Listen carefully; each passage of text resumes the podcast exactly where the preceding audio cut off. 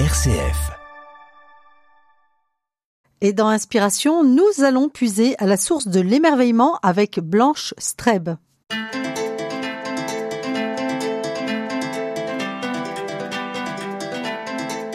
Inspiration, Laetitia de Traversée. Nous allons puiser à la source de l'émerveillement avec vous, Blanche Streb, vous qui êtes euh, l'auteur de l'ouvrage intitulé Grâce à l'émerveillement, publié aux éditions Salvator. Merci d'être avec nous. Merci. Alors vous êtes docteur en pharmacie, engagé dans le monde associatif, essayiste et écrivain. Alors certains pourraient objecter qu'il est indécent même de parler d'émerveillement à une époque qui paraît plutôt sombre. Qu'est-ce que vous leur répondez?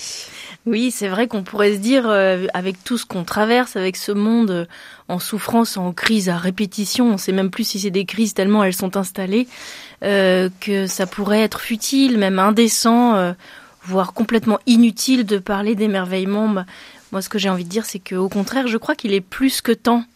Il est plus que temps de, redécouvrir en fait cette, cette science de la vie dont on a tellement besoin et dont on est assoiffé, je crois. j'ai le sentiment vraiment que nous, nous, nous mourrons de ce manque d'émerveillement, de ce manque d'espérance, euh, et que beaucoup se joue dans, dans la qualité de notre regard. Ça change pas le, ça change pas les choses, ça change pas euh, le, drame, les drames qui arrivent, etc. Mais ça change notre manière de vivre et d'être. Alors dans cet ouvrage, vous explorez hein, toutes ces facettes de l'émerveillement et la façon dont on peut le cueillir chaque jour. Et vous commencez par euh, une petite histoire. Charles à trottinette. Racontez-nous. Oui, c'est vrai que je suis souvent euh, enseignée par, par mes enfants, mais je pense que c'est le cas de beaucoup d'entre nous qui ont cette disposition à être dans une forme de d'épaisseur de la vie, de, de qualité de présence euh, que moi en tout cas j'aimerais pouvoir vraiment retrouver ou plus cultiver en tout cas. Et, et c'est vrai qu'en l'observant, et c'est comme ça, que je le Petit Charles, hein, c'est ça, le petit Charles qui est à trottinette. Voilà, il est en train de voilà de, de rouler devant moi, et, et, et moi je marche et puis je, je bougonne parce que il fait gris, parce que plein de choses. Et lui, il était là en train de vivre en fait, de vivre vraiment une vie qui se déroulait devant lui, qui était chargée de de splendeur en fait. Il y avait euh, l'odeur de la boulangerie, il y avait les cloches, il y avait oui, il y avait la grisaille et il y avait la pluie, mais tout ça, quelle importance Il était en train de vivre pleinement la chose la plus banale qui soit, glisser sur sa trottinette. Et, du coup, vous qui étiez d'humeur bougonne, on peut le dire. Bah, j'ai commencé à le regarder, à le regarder vraiment, et à me dire, waouh, je, je me souviens de ce qu'il vit en fait. Je l'ai vécu aussi, je le vis parfois aussi. Comment on fait pour le vivre plus en fait? Et c'est là où ce mot d'émerveillement en fait euh, s'invite en fait. Et je crois que c'est quelque chose dont on a déjà tous fait l'expérience, je pense. Oui, est-ce que ça a quelque chose à voir avec retrouver notre âme d'enfant?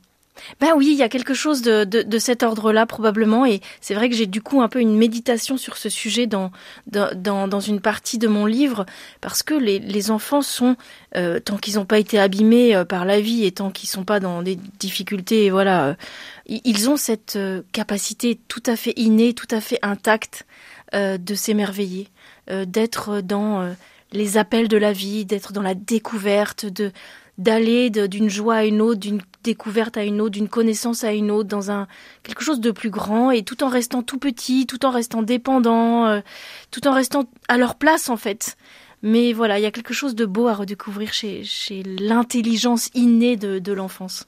Alors, vous nous permettez de découvrir pas à pas ce qu'est l'émerveillement. Alors, vous dites, l'émerveillement nous donne d'habiter le monde avec grâce. L'émerveillement est lié à l'amour. Et l'émerveillement nous rend capable de voir le mystère d'une beauté qui sauve le monde. Qu'est-ce que vous voulez dire par là? Oh, bah là, c'est un clin d'œil, évidemment, avec cette phrase euh, tellement emblématique qu'on connaît tous, la beauté sauvera le monde, qui nous questionne, en fait, qu'est-ce que ça veut dire, en fait? Et je crois qu'il y a quelque chose d'extrêmement beau, euh, qui n'est pas sans lien avec aussi, euh, je pense, le Christ, la beauté des beautés qui sauve le monde. En tout cas, il y a quelque chose, je crois, dans, dans la beauté, dans le fait de voir la beauté, de, méditer sur le fait que la beauté nous est donnée souvent, et eh bien de, redécouvrir un monde qui nous est donné, une beauté qui est gratuite, et donc de nous réconcilier en quelque sorte avec la vie qu'on est en train de vivre et, avec ces, ces appels à, ouais, à l'espérance, à, à, ce désir d'être sauvé qui nous, qui nous habite en fait. Oui, et vous dites c'est un appel aussi à intensifier notre rapport au monde, mieux apprécier ce qui est. Euh, comment est-ce qu'on fait? Est-ce que c'est une question aussi de qualité de regard? Ah oui, je crois que beaucoup de choses se jouent dans la qualité de notre regard. C'est pas euh, forcément euh, les choses qui vont avoir une, une valeur euh, en tant que telle, mais c'est la manière dont on va regarder les choses qui va restaurer ou donner une valeur aux choses. Oui, avec l'idée de ne jamais s'habituer. On pourrait s'habituer à ceux qui nous entourent, à la beauté de la création, au monde hein, tel qu'il est. C'est l'antidote à l'indifférence. Oh oui, c'est ça. C'est l'antidote à l'indifférence, l'antidote au, au désenchantement. Là, je crois que le le don de l'émerveillement, c'est une grâce qui nous donne de d'ouvrir les yeux sur le monde à chaque fois comme si c'était la première fois. Ça peut sembler naïf, mais mais ça l'est pas du tout. C'est au contraire, je crois, quelque chose de profondément presque sérieux, euh, presque solennel. Voilà, quelque chose à cultiver pour euh, oui, pour pas s'endormir, pour pas être blasé. Et je crois que l'émerveillement nous donne de de mesurer le le miracle de l'existence en permanence. Alors, euh, vous parlez de notre civilisation et vous euh, parlez euh, de cette civilisation en ces termes, la civilisation du poisson rouge. Qu'est-ce que vous voulez dire par là? Ah, C'est un livre qui est paru, qui porte ce titre et qui nous parle en fait de ce déficit de l'attention que nous avons aujourd'hui, dont nous souffrons collectivement et moi énormément. On se fait voler notre attention. Le monde moderne, l'agitation permanente, les écrans, les réseaux sociaux nous nous captent, nous happent et, nous font perdre en fait notre notre disposition à être dans, dans l'attention, dans la présence. Euh, c'est difficile aujourd'hui d'être dans une file d'attente ou quoi sans être euh, tout de suite euh, en train de, de, de, presque de nous abrutir dans autre chose et, et Avec le brouhaha ah, du monde. Alors, vous, vous dites avec humour, d'ailleurs, euh, le portable nous suit partout, hein, même aux toilettes. Ah bah oui, oui, oui. Enfin, hein peut-être pas tout le monde, mais mais en tout cas, on l'a quand même souvent. Euh... Ouais, c'est presque un boulet qu'on a partout euh, avec nous. on sait plus qui suit qui d'ailleurs, parce qu'on est tellement suivi aussi maintenant grâce à, ce téléphone. Oui, c'est presque un traumatisme. Hein, vous disiez que quand on se rend compte qu'on l'a oublié. Oui, oui. Puis parfois, on croit qu'on l'a plus alors qu'on l'a dans la main. C'est vraiment très bizarre. mais euh, oui, je crois qu'aujourd'hui il y a, il y a, on, souffre. Et l'attention, c'est quelque chose d'extrêmement précieux qu'il nous faudrait reconquérir en fait. Enfin, moi, je mesure ça. Je mesure qu'il nous faut reconquérir cette cette qualité qui est vitale en fait. Oui, la concentration, même plus que ça, euh, l'attention profonde aux êtres euh, et à l'être peut-être? Oui, à l'être, à, nous-mêmes, à ce qu'on est en train de vivre, à, ce qui est autour de nous, nos proches, les événements. Euh, et, c'est comme si on était dans une plongée, euh, pas tout le monde évidemment, mais dans une forme d'indifférence généralisée à, à, ce qui compte vraiment et en même temps dans une fuite de ce qui compte pas tant que ça.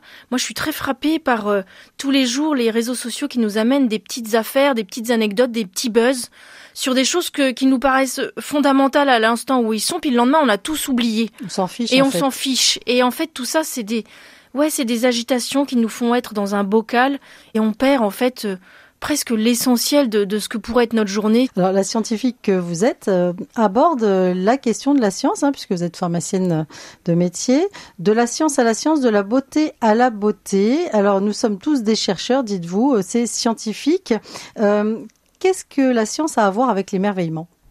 Alors l'émerveillement est aussi extrêmement lié à un don qui est le don de science, donc il était euh, logique que j'aborde la question de, de, la science en tant que telle. Alors le don de science c'est plus simple que son nom pourrait le laisser croire, hein. c'est une sorte de flair spirituel je dirais qui est donc pour pour tout un chacun. Hein. Juste pour ceux qui ne connaissent pas, le don de science, on peut rappeler ce que c'est, Blanche? Ah, c'est un des dons du Saint-Esprit, voilà, sur lequel j'ai un peu plongé. C'est la, la, la, science de la vie, en fait. C'est l'instinct spirituel, le flair spirituel, l'intuition aussi qui nous est donnée euh, par l'Esprit Saint. On, a tous vécu ce, ce genre d'intuition où on sent qu'il se passe quelque chose, que la grâce s'est invitée dans la vie. On s'entend dire quelque chose. On s'entend dire quelque chose ou, ou, ou comprendre qu'il s'est passé dans notre vie quelque chose de l'ordre de la providence en fait. Mais j'ai parlé de la science parce que c'est un lieu d'émerveillement en fait, de tout ce qu'on découvre sur le génie du vivant, sur le génie de, de notre planète, du fonctionnement de l'univers. Enfin c'est c'est extraordinaire. On vit dans un monde de splendeur en fait. Et la science nous permet de découvrir l'intelligence du monde. Donc il y a quelque chose qui nous conduit de, de la science qu'on connaît, les maths, machin, à, la vraie grande science, à la vraie grande connaissance qui n'est pas ce, qui n'est pas juste le savoir, mais qui est au fond une conscience de la grandeur, de la beauté, du miracle de l'existence et, et, de la vie. Oui, vous parlez même d'un coup de foudre euh, face à tout ce qui nous précède et tout ce qui va aussi nous succéder. Oui, l'émerveillement, je crois, nous aide à nous ancrer dans, la réalité du, monde dans lequel on vit, dans, le temps. Ça nous laisse entrevoir qu'il y a beaucoup, effectivement, qui nous précède, qu'il y a tout qui, va être aussi après nous, en fait. Ça nous ancre dans l'ici et là maintenant et dans, plus grand, en fait, plus grand que nos petites vies, que nos villes, que voilà, c'est une, conscience en fait du sens de la vie, je crois finalement. Oui, qui amène à la communion, c'est-à-dire cette conscience qu'on est relié le, le, don de science, ce flair spirituel nous donne d'entrevoir, je crois qu'il y a euh, une vie, une intentionnalité de la vie qui, qui anime toutes les créatures, en fait, chaque chose, et l'histoire aussi euh, du monde. Et donc, effectivement, la, la beauté, ben, c'est aussi ce que je prends comme exemple quand on s'assoit sur un banc pour regarder un beau paysage avec quelqu'un. On n'a pas besoin de parler, il y a quelque chose de l'ordre de la communion en fait. L'émerveillement amène à la communion, je crois. Et vous dites euh, qu'il est important d'avoir un cœur qui voit et de servir la vie. Qu'est-ce que vous voulez dire par là? Le don de science, donc ce flair spirituel, nous ouvre notre cœur à voir en fait, à avoir un cœur qui voit. C'est un peu le bon samaritain, c'est voir euh, la beauté et donc puisqu'on voit la beauté, puisqu'on s'émerveille, on va avoir envie de prendre soin. Il y a un lien très profond donc euh, entre euh, la merveille et la veille, le fait d'avoir envie, voilà, de, de servir la vie, de prendre soin de la vie.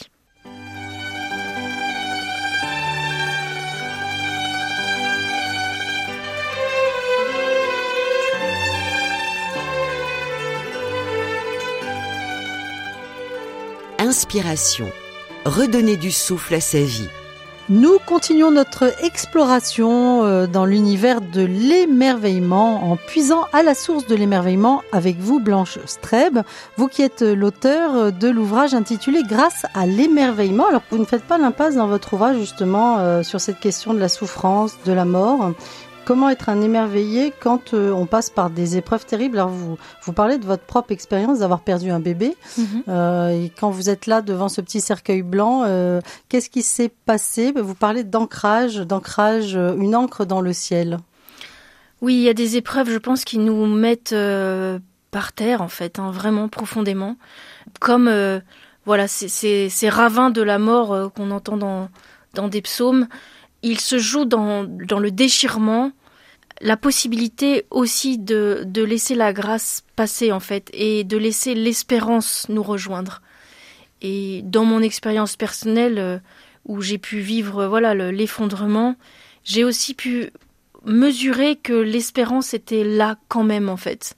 Alors ça peut sembler un petit fil tout qui est fragile mais qui est malgré tout solide et malgré tout qui nous ancre en fait, qui nous ancre dans la vie, et il y a quelque chose dans l'épreuve où il peut nous être donné de mesurer bon nos forces de vie, mais aussi de mesurer que l'épreuve ne résume pas toute la vie, que l'épreuve n'emporte pas tout avec elle, même si elle emporte beaucoup. Oui, vous avez ces mots. Tu as harponné le ciel, tu tisses un lien entre les cieux et nous comme un fil invisible, si solide qu'il pourrait nous rendre invincibles. Comme tu nous donnes de contempler le ciel, donne-nous de regarder aussi l'avenir, que notre espérance se fortifie au souvenir de ta vie. Et vous dites que vous aviez mis ça sur son faire-part d'anciennement. Oui, c'est exactement les mots. C'est les mots que j'ai écrits euh, dans, les deux trois jours qui ont suivi la, mort de mon bébé sur un petit faire-part effectivement d'anciennement. C'est une forme de poésie, c'est une forme de mais aussi une forme en le, en le redécouvrant euh, par la suite, en le reprenant pour, pour ce livre aussi. J'ai mesuré que c'était une forme aussi de d'ancrage, de décision intérieure que j'ai posée avec ces mots-là, finalement de me dire je vais survivre. Le sens de la vie n'est pas perdu, le sens de ma vie n'est pas perdu, ni, ni, celle de ma famille, de mon mari, de... et donc je sens déjà cette espérance qui nous est donnée. Vous vous appuyez aussi sur des témoins d'espérance. Alors je pense à Eti Ilsoum que vous citez dans cet ouvrage, cette euh, jeune juive hein, qui euh, donc est morte à Auschwitz avant 30 ans, mais oui. qui avait un regard étonnant d'espérance en disant jusqu'au bout dans ce camp de concentration, euh, la vie est belle et bonne. Oui, c'est une figure extraordinaire, Etienne Soum, que vraiment j'invite nos auditeurs à découvrir dans, dans ce livre qui s'appelle Une vie bouleversée, où effectivement c'est des textes, des lettres qu'elle écrivait dans euh, avant et, après, même dans sa présence dans les camps, effectivement, où en fait c'est un testament qu'elle nous donne.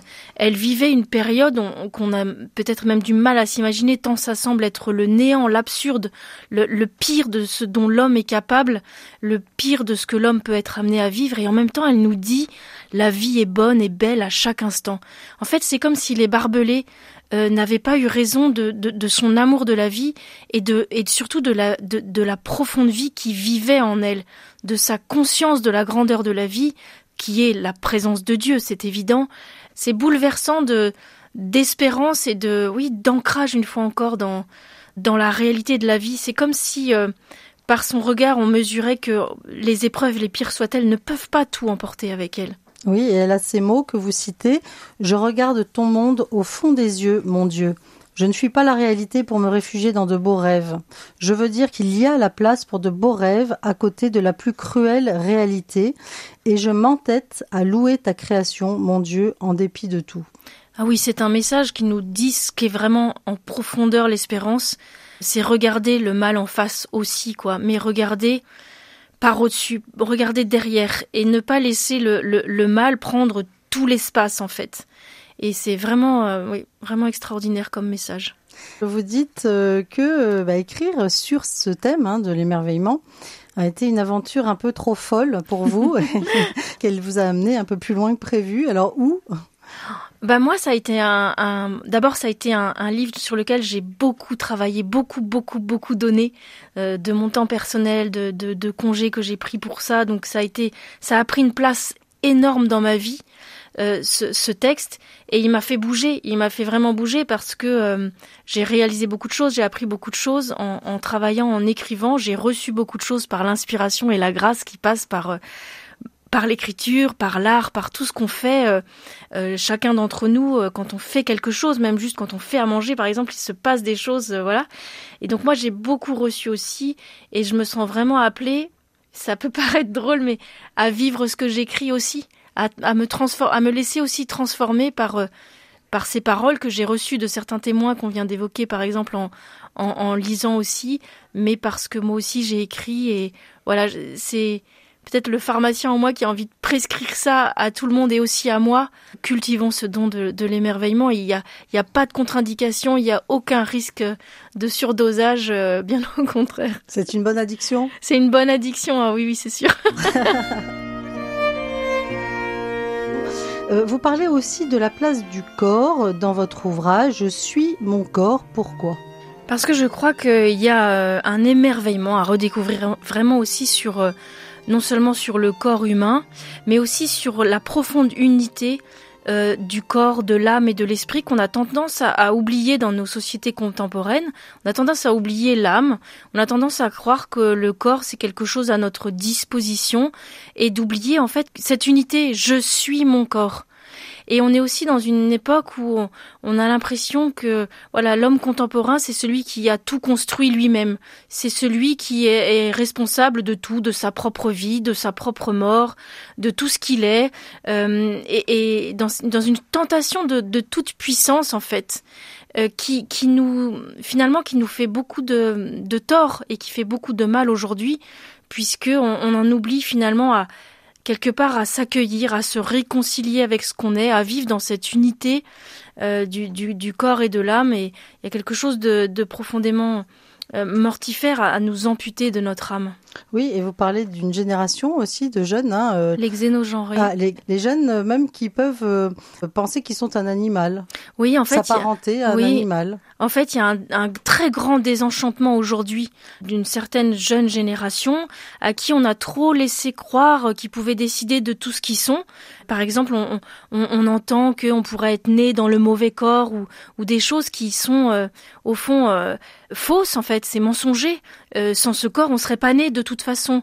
Donc il y a des réconciliations à faire parce que parfois on est mal dans sa peau et ça c'est quelque chose à vraiment prendre en compte et à entendre ces souffrances. Mais on ne, on ne décide pas de tout ce qu'on est. Et il y a un tel désenchantement que certains jeunes aujourd'hui, donc les xénogenrés, considèrent qu'ils ne font même pas partie du genre humain. Ils ne sont pas des êtres humains. Ils veulent être autre chose, une chose, un animal. Ils s'identifient, voilà, ils s'identifient à, autre chose. Ça, ça témoigne d'une profonde euh, détresse qu'il faut absolument entendre. Mais euh, oui, voilà, c'est quelque chose de, de de, très triste qu'il faut prendre en considération et je crois que ça, hum, il faut se réémerveiller sur la condition humaine qui est une bonne nouvelle avec ses limites, avec ses fragilités, mais avec aussi sa grandeur et sa beauté.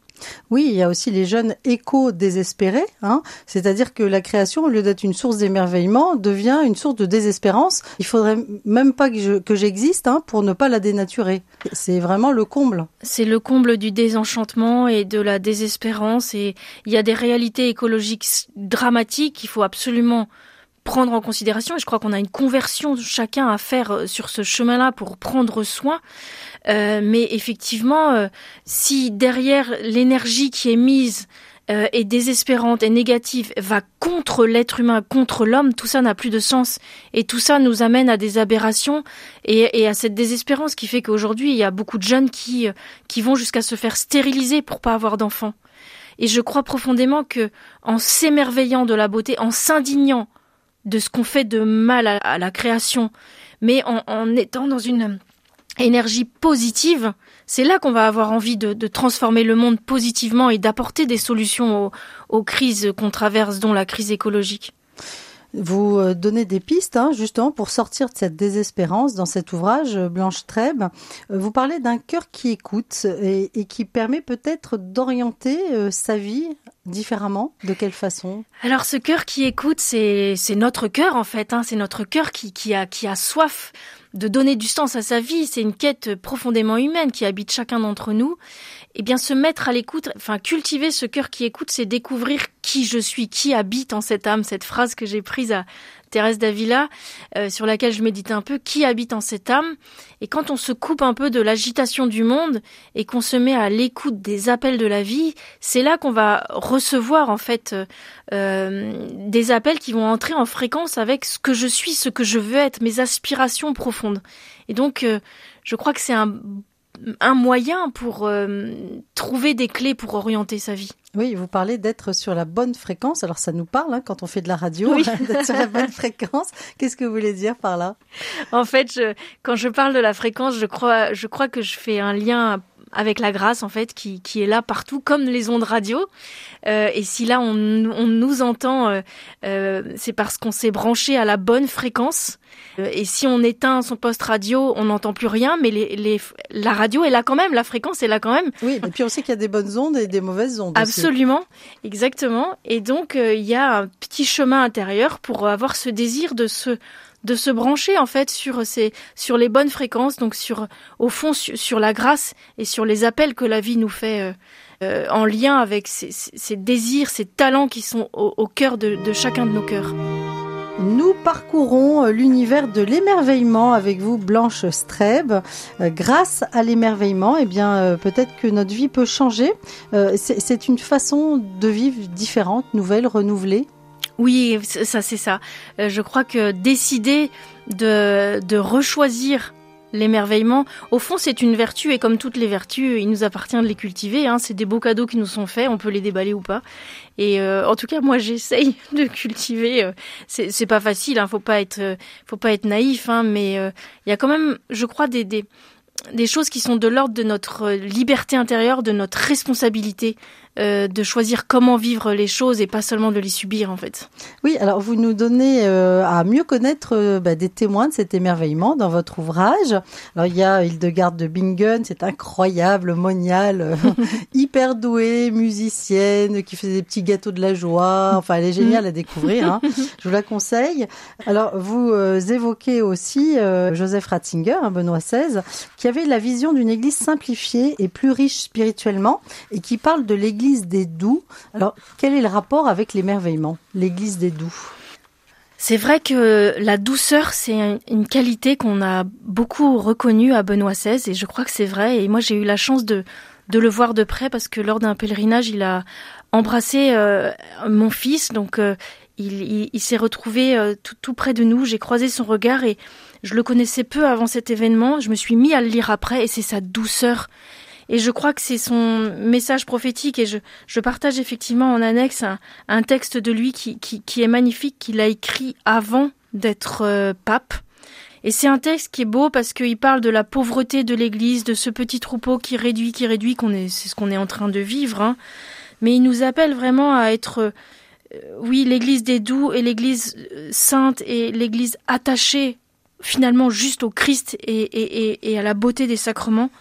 Il, parle des chrétiens comme d'un petit troupeau euh, que finalement le, le monde attend et espère. Oui, alors vous parlez, hein, vous évoquez l'espoir, mais euh, vous dites qu'il est important de passer de l'espoir à l'espérance. Quelle est la différence? Alors l'espoir, c'est tout, c'est l'espoir fait vivre, c'est hyper important, on en a besoin. C'est dans toutes les petites choses finalement euh, que qu'on met nos, nos, espoirs, mais l'espoir, il peut nous décevoir l'espoir, euh, voilà, quand euh, quand un espoir est est arrivé, on peut se dire que finalement c'était pas le tout non plus de ma vie. Et l'espérance, c'est bien au-delà de ça. L'espérance, c'est quelque chose de plus solide, de plus grand, de plus profond, qui finalement on s'en rend compte même quand on va pas mal, qui ne nous déçoit pas, qui reste malgré euh, les épreuves, malgré les déchirements. Au fond, la grande espérance, hein, c'est dans, c'est aussi Benoît XVI qui l'explique si bien dans, dans son encyclique Sauvé dans l'espérance. La vraie, la grande espérance, au fond, c'est Dieu. Je suis avec vous, hein, c'est une des phrases qui est dans votre ouvrage. C'est ce que nous dit Dieu, il est avec nous. Moi, c'est une phrase que qui, qui m'a sorti, je crois, à un moment du, du néant, enfin qui m'a tenu la tête hors du néant. C'est je suis avec vous tous les jours jusqu'à la fin du monde. Donc c'est effectivement Jésus qui dit ça à ses disciples. Et quand il dit je suis, c'est du présent en fait. Donc en fait, c'est une parole qui est pour chacun d'entre nous et cette, cette certitude euh, qui, voilà, c'est une promesse qui nous a fait. Moi, c'est quelque chose de, de fort.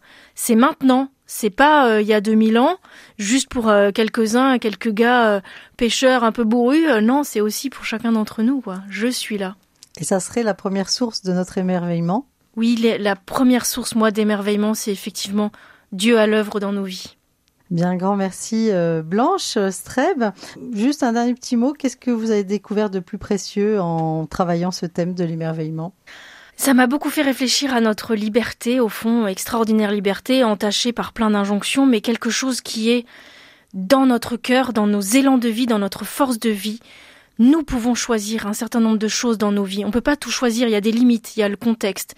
Il y a euh, euh, voilà plein de choses qui limitent euh, notre capacité d'action, mais je crois qu'on est responsable de notre destin, on est responsable de notre joie, on est responsable de nos, de nos forces de vie, il y a quelque chose à cultiver en nous, et, et tout cet appel, en fait, il est pour chacun, et il est plus fort que nous, et il nous est donné, et c'est aussi ça la, la, la grâce pour habiter notre vie. Un grand merci euh, Blanche Trèves. On se plongera dans votre ouvrage grâce à l'émerveillement euh, qui nous permet de continuer à approfondir euh, ce thème hein, qui peut-être peut changer notre regard sur notre vie et celle de notre monde. C'est paru aux éditions Salvator dans la collection La foi au cœur. Bonne écriture. Merci.